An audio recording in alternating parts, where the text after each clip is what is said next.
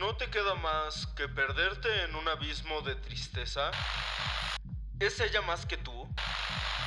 ¿Se las vas a dar a otro?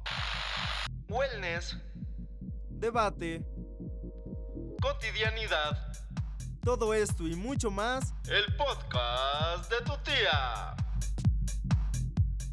Hola, hola, soy Andrés y otra vez estamos reunidos tras los micrófonos para llevarle a usted, señora bonita en casa, este bello podcast que lleva por nombre el podcast de tu tía. Y como ustedes saben, este podcast no se puede llevar a cabo sin la otra tía. Sí, esa tía que a huevo te quiere casar.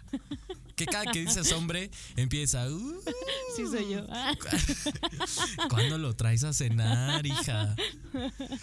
Karen Ramírez, ¿cómo estás, Karen? Hola, hola, escuchas? Como siempre es un placer estar otra vez aquí con ustedes. Y sobre todo, seguir compartiendo los micrófonos contigo, Andrés. El placer es mío como cada lunes, y lo sabes. Y cuéntanos, Andrés, ¿de qué vamos a hablar el día de hoy? Pues mira, fíjate que este es un tema que cuando yo estaba pensando "Ah, de qué podríamos hablar, inmediatamente me vino a la cabeza. Pero yo tenía miedo sobre cómo lo íbamos a abordar, porque yo ya te conozco desde hace muchos años Exacto. y sé que tanto tú como yo hemos sido víctimas eh, en cierta medida de, de este tema del que vamos a hablar hoy. Sí, exactamente. Tal vez no de tal vez no en proporciones tan grandes como se viven o como lo viven otras personas, pero definitivamente el tema del que vamos a hablar hoy ha sido un tema en nuestras vidas desde hace mucho tiempo. Amiga, desde la primaria personalmente.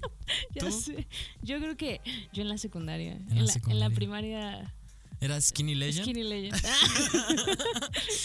lo Bueno. peor es que no lo valoraba. Ah, ¿Verdad? Uno ya ve sus fotos de hace, de hace unos años y dice, no inventes, Sí, quiero regresar a eso. Y en ese momento yo me veía el más fat de todo el mundo. Exactamente, y es que justo de lo que vamos a hablar hoy tiene mucho que ver con el peso, con la manera en que nos vemos Exacto. y, y- y de pronto nunca es suficiente, es decir, nunca nos vemos lo suficientemente bien o lo suficientemente delgados. Y entonces cuando vemos fotos de otros tiempos es como, quiero regresar a eso, pero en ese momento no nos era suficiente y no estábamos felices con eso que éramos. Claro, y no nos era suficiente de mí para mí. Y también el caso del que vamos a hablar hoy es, no me ven suficiente de ellos hacia mí. El tema del que vamos a hablar hoy, por escuchas, es la gordofobia. La gordofobia es un término que engloba los distintos tipos de discriminación o rechazo que sufren las personas con sobrepeso u obesidad. Ujú. Cobra especial relevancia e importancia en una sociedad como la nuestra, Karen, que separa a la persona que es distinta, al que no es igual a ti. Exacto. Y estos parámetros estéticos pues están bien definidos y son tan estrictos como improbables. ¿Qué Pero la pregunta es, ¿quién? ¿Quién puso esos estándares? ¿En qué momento se pusieron esos estándares que hoy por hoy, al menos a mí en este momento de la vida, me dejan fuera de la normalidad? Es decir, es cierto, eh, la gordofobia es este miedo que muestran los otros a lo distinto y a lo distinto en este caso particular me refiero a las personas que tienen que somos de hueso ancho más que nada. Básicamente te venimos manejando el hueso, el hueso ancho. ancho. Uno no tiene la culpa amiguito es la genética. Amiga, pero creo que a lo que vamos a llegar al final de este podcast, puede o no puede, sigan pendientes, es a aceptar la diversidad de cuerpos que existe en una sociedad, ¿no? Exactamente porque junto con la gordofobia o a raíz o como consecuencia de la gordofobia surge hoy por hoy un movimiento un movimiento que lleva alrededor de 10 15 años máximo y que se llama Body Positive. Body Positive, es correcto, ese ya va a ser la segunda parte del podcast. Pero antes creo que debemos llevar un poquito este tema al ámbito personal, ¿no? Queremos compartir con nuestros podescuchas cómo es que nosotros hemos sido víctimas de, de- de este fenómeno. Así Entonces, es. te hago la pregunta, Karen. ¿Has vivido tú algún caso en el que te hayan cerrado las puertas por tener sobrepeso? Pues la realidad es que como tal, ¿no? Y como ya lo decíamos al menos yo no lo he vivido ah, como en escalas tan grandes como otras personas. Sin embargo, el simple hecho de entrar a una tienda y que no te quede la ropa es demasiado frustrante. Y para mí sí es un espacio donde mi peso me ha hecho sentir relegada de, de pues de la normalidad o de lo que la gente espera, porque entonces tú ves una talla que para tiendas como ¿se pueden decir marcas? De- Descríbelas. Para tiendas como estas tiendas chinas o estas tiendas súper famosas y La- las de Grupo Inditex. la- exactamente, Ok. las de grupo. ¿Qué, qué manera de describir Fashion Icon aquí. Exacto, exacto. Justo esas tiendas de Grupo Inditex, donde la, tienda, la talla más grande es probablemente un 34, pues evidentemente me hacían sentir relegada porque ustedes no están para saberlo, pues escuchas, ni yo para contarlo, pero pues mi talla puede que no sea la 34 en muchos de los casos. Sobre todo, además, yo defendiéndome, Date, amiga. porque, porque las siluetas de los. De, de, de esas prendas no ajustan con las medidas reales de la gente. Y eso es como de pronto por. O sea, ir a una tienda y que no te quede la ropa es una experiencia que de verdad mm, no es bonita y que probablemente sea una pequeña parte de lo que vive la gente con, con cuerpos mucho más grandes.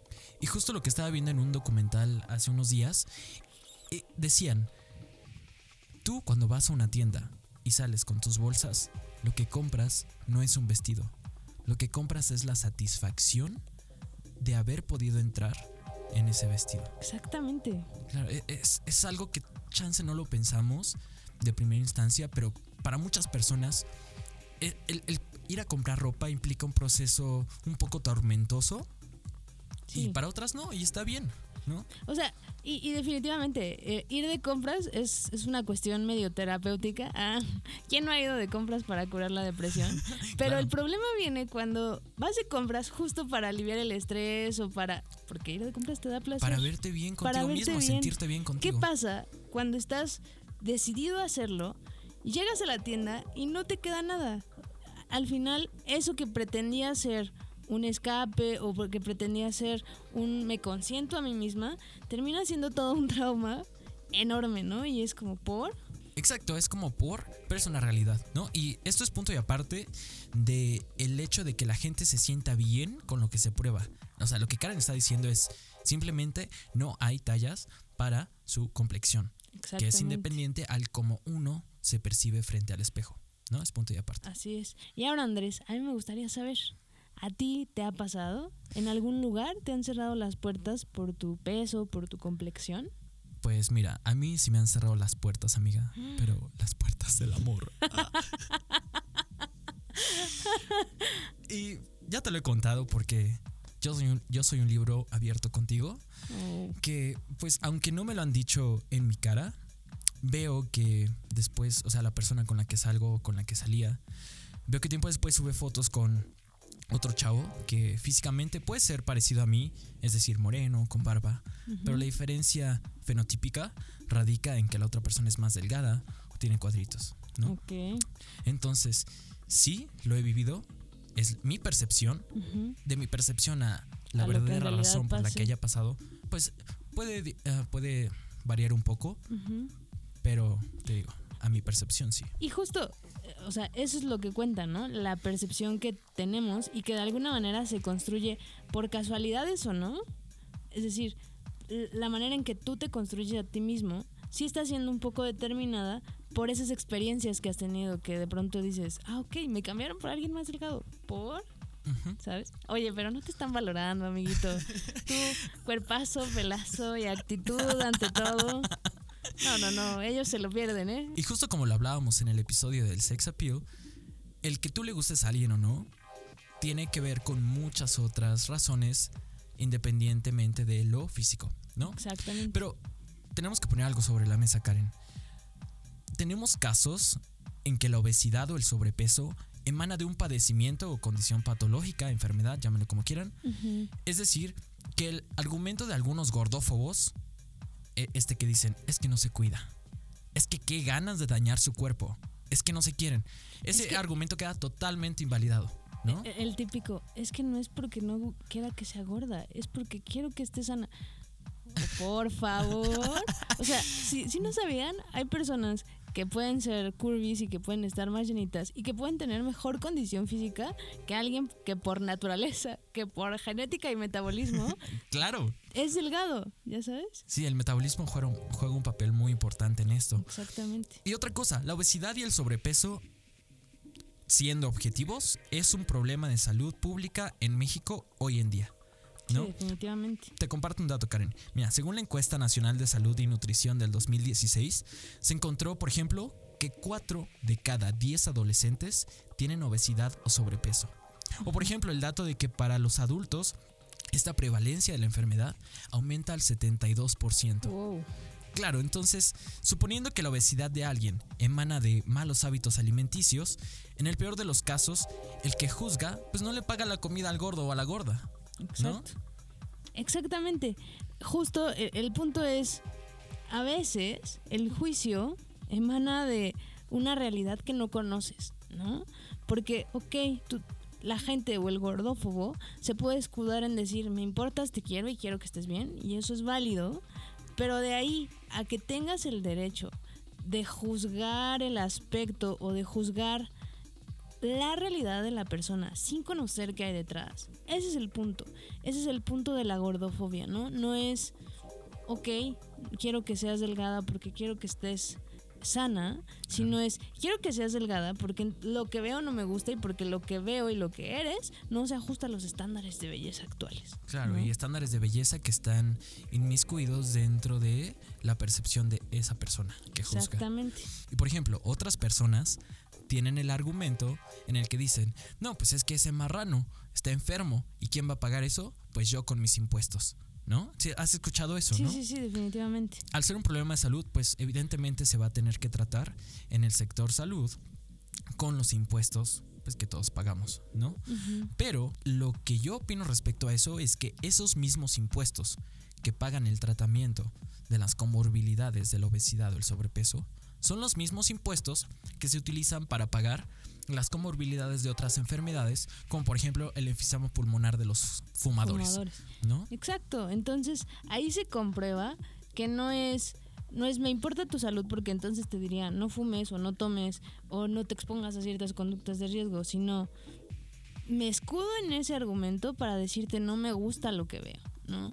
Y de pronto no se percatan de lo que esas palabras o de lo que ese juicio disfrazado de me importa si te quiero, ajá, que no lo dudo, pero de pronto es, no te pedí tu opinión, no la necesito porque yo sé muy bien, o sea, hay que ver la otra parte, ¿no? Están los gordófobos, pero está la gente que tenemos problemas de peso y que de pronto es, puta, es un recordatorio constante de no te estás cuidando o de no estás cumpliendo con el ser delgada o de de pronto te construyen una imagen de ti misma que, que no que no te gusta ¿no? Claro. y lo digo desde una perspectiva propia es como por si de pronto por- Pues sí.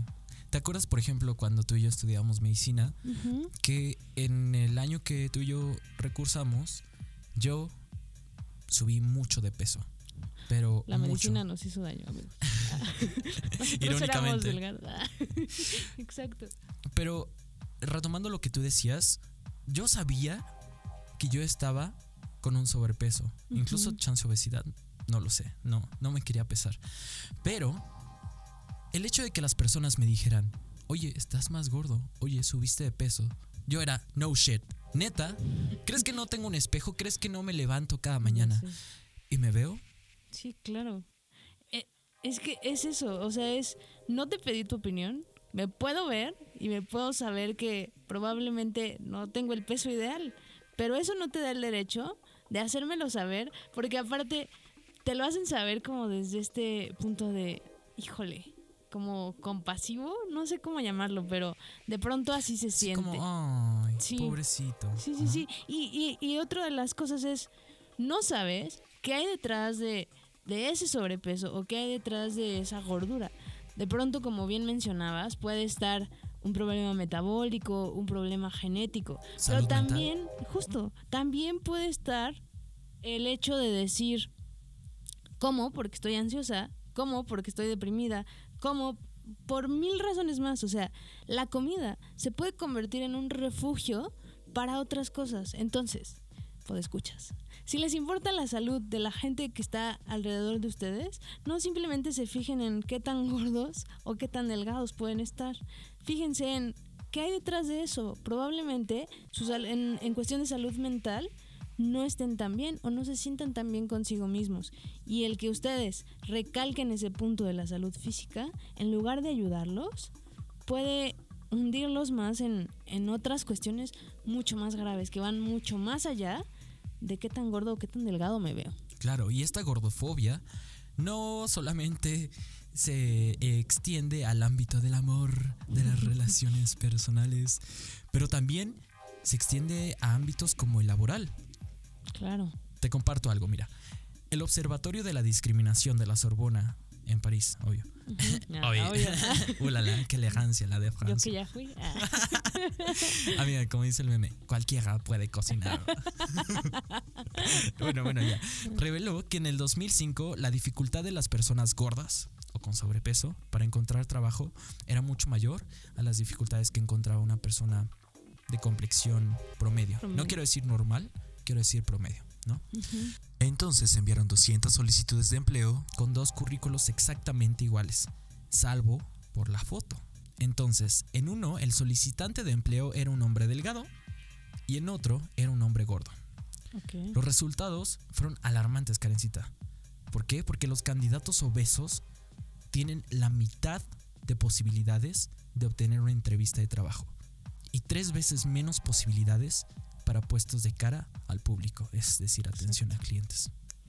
E- Es muy triste porque además, ¿cómo, ¿dónde queda todo lo demás? Todo lo, lo que sí es la persona, ¿no? Probablemente no sea delgado, pero a lo mejor es brillante en lo que hace. A lo mejor es la persona más amable y el mejor vendedor que vas a encontrar y le estás negando una oportunidad por el simple hecho de cómo se ve. Y entonces eso nos habla de lo valorada que es la apariencia en nuestra sociedad. Claro. O sea, ¿cómo dice la frase? Algo así como, como te ven, te tratan o... Claro, sí, ese ¿Eres paradigma lo que comes? Ah, está cañón. es, es impresionante porque uno, no eres lo que comes y, y dos, definitivamente no como te veas. Sí, sí hay una parte del cómo te ves, pero más que el cuerpo, yo creo que es la actitud. Claro. Y bueno, espero que ustedes se hayan quedado por escuchas fríos, helados, frozen, let it go, como nos quedamos Karen y yo cuando escuchamos este dato. Vamos a dejarlo cocinar un breve momento mientras vamos a esta pequeña pausa. No comercial porque nadie nos patrocina. Pronto, pronto. ya volvemos. Estamos en el podcast de tu tía. Mi nombre es Andrés. Yo soy Karen. Ya regresamos. Síguele la pista a tus tías en Arroba Karen-MNOZ y en Arroba García-Andrés. sí, con doble guion bajo. Les prometo que no pasan cadenitas de oración ni memes de violín. Ey, y también recuerda seguirnos en arroba podcast de tu tía. Remember, repetition is of the greatest importance.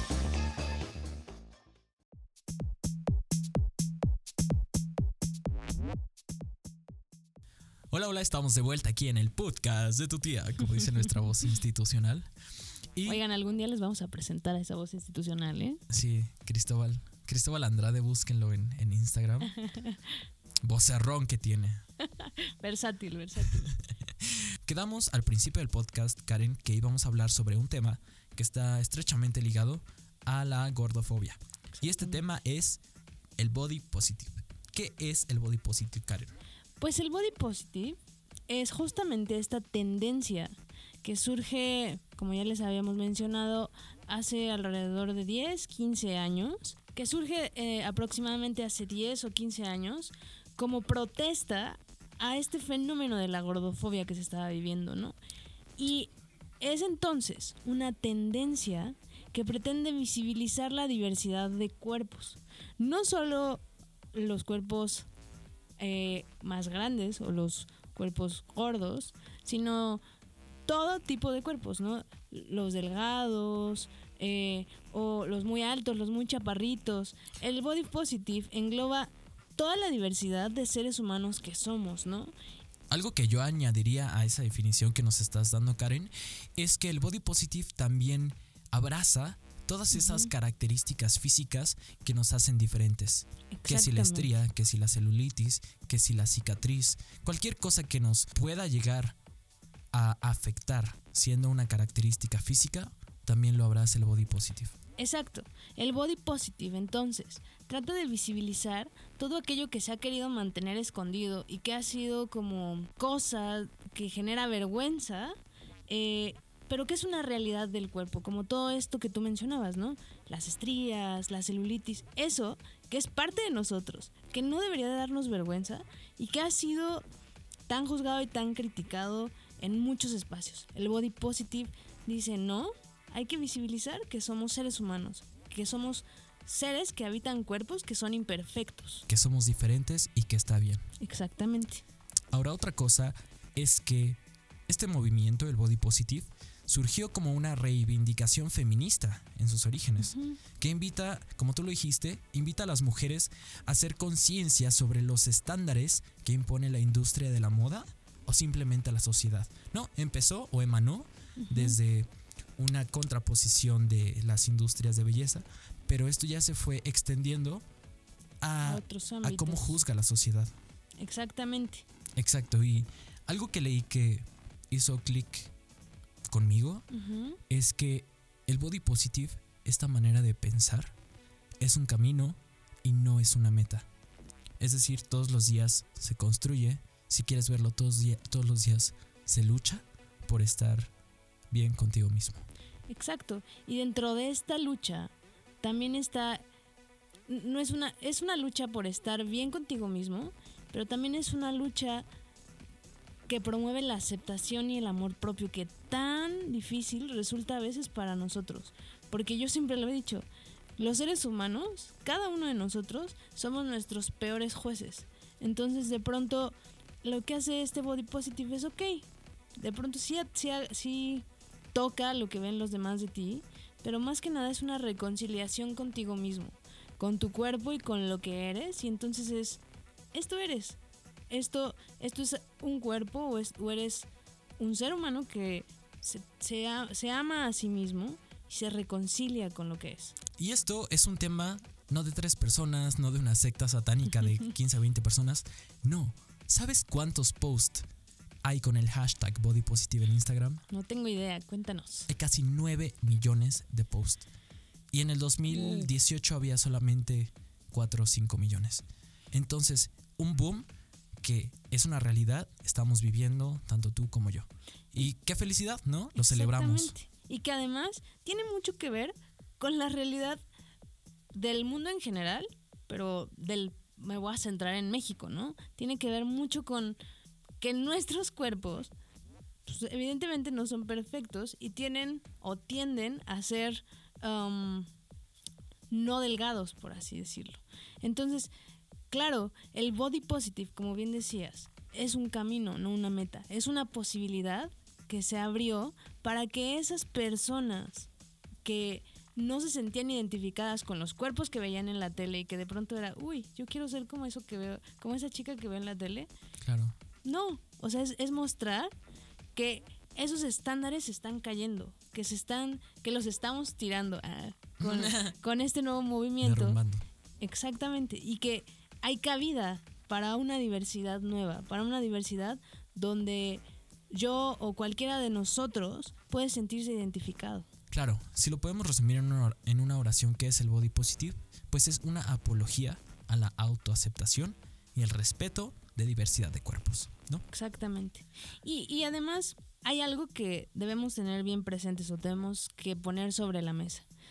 De la misma manera en que el body positive vino a cambiar ciertos estándares de belleza, en el, dentro del body positive sigue habiendo estándares dentro de los cuales yo por lo menos no me siento representada. Es decir, sí, se abrió la posibilidad a que a lo mejor hubiera tallas más grandes, ¿no?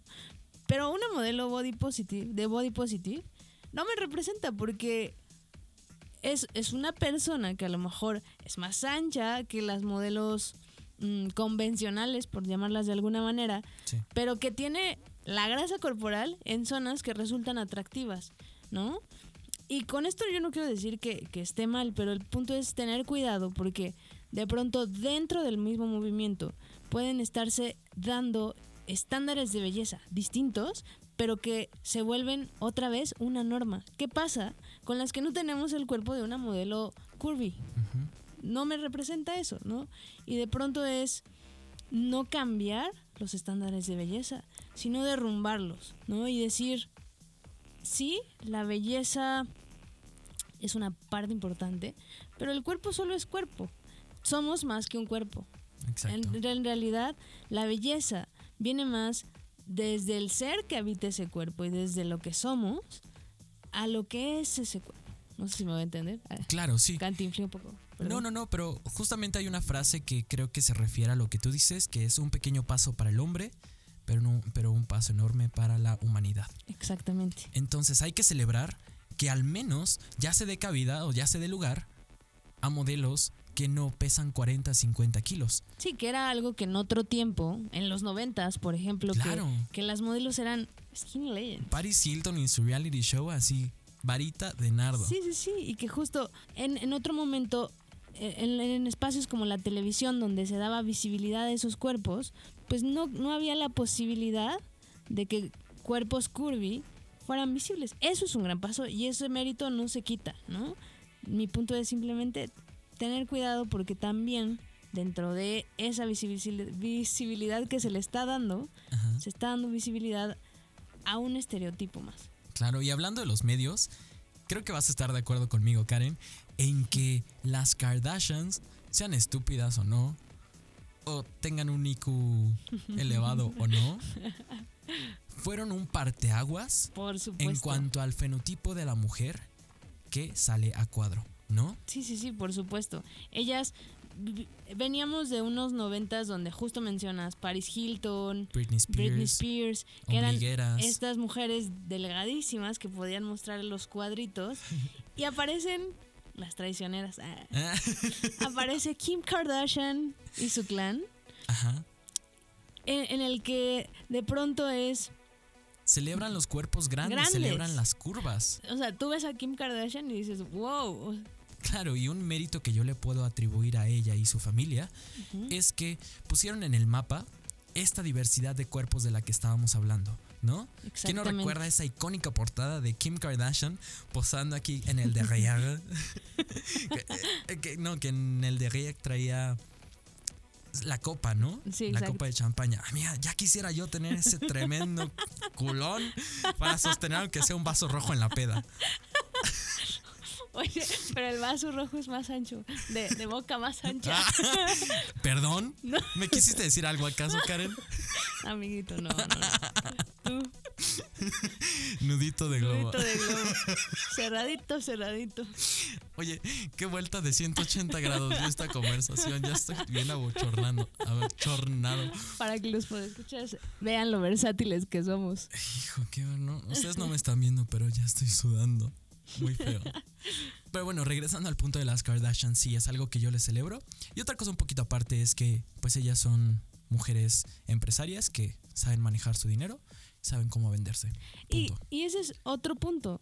Eh, hay privilegios. O sea, dentro de la diversidad de cuerpos, también hay que reconocer que no es lo mismo una Kardashian que de pronto visibilizó esa diversidad a una persona común y corriente que no tiene el dinero para producirse de la manera en que ellas se producen, ¿no? Solo es como dejar sobre la mesa que cada persona tiene una vivencia de su cuerpo distinta y esa vivencia depende mucho del contexto en el que se desenvuelve y de los privilegios de los cuales goza. Como yo les decía, eh, las modelos curvy del, del movimiento body positive de pronto tienen eh, um, como la posibilidad de tener acceso a maquillaje o a, mu- a muchas otras cosas Sí, a todo un equipo de producción que, es- Exacto. que la que, iluminación. la- que les va a hacer ver guapísimas y que no, yo no quito el reconocimiento que tienen por haber dado visibilidad,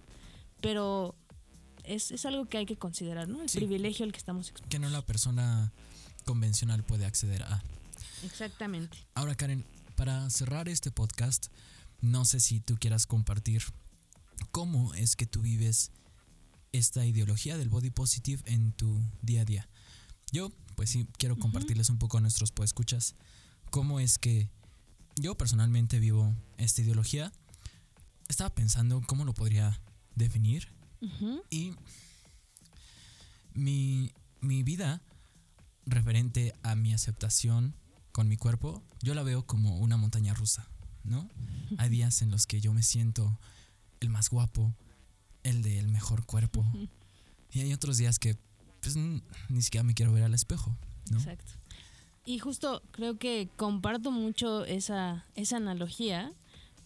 Es, es una montaña rusa, ¿no? Y que, que le puede pasar a cualquiera, pero de manera personal sí es de pronto, justo, me puedo sentir la mejor, la más guapa, lo que quieras. Y hay días en que digo, no manches, o sea, no es posible. Y entonces vienen estas cuestiones como de altas y bajas en la autoestima, que es un tema importante dentro del, del body positive y es algo que eh, intenta um, como recalcar el, el ama tu cuerpo, ámate.